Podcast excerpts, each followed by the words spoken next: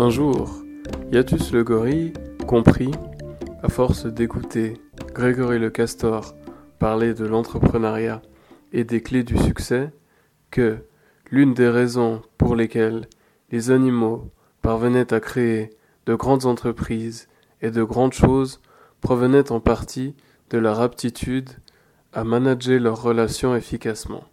Il savait que, grosso modo, il était surtout question de s'entourer des bonnes personnes et de mettre en valeur le plus efficacement possible leurs compétences personnelles. À cet effet, il choisit d'aller trouver Macamba le sage, Macamba le singe, afin de lui demander comment, selon lui, il était possible d'évaluer les autres animaux afin de pouvoir savoir avec qui s'entourer et avec qui ne pas s'entourer.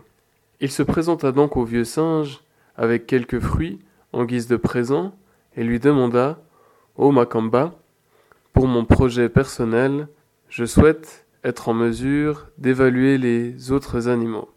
Comment faire? Alors Makamba lui répondit ceci.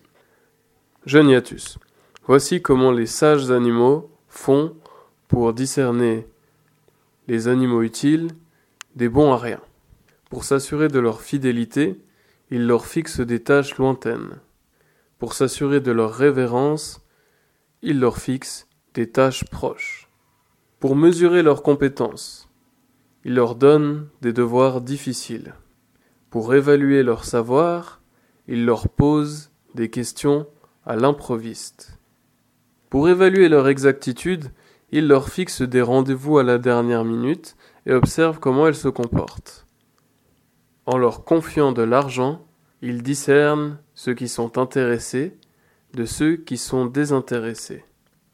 En les avertissant d'un danger imminent, ils évaluent leur fermeté et en les enivrant, ils testent leur tenue.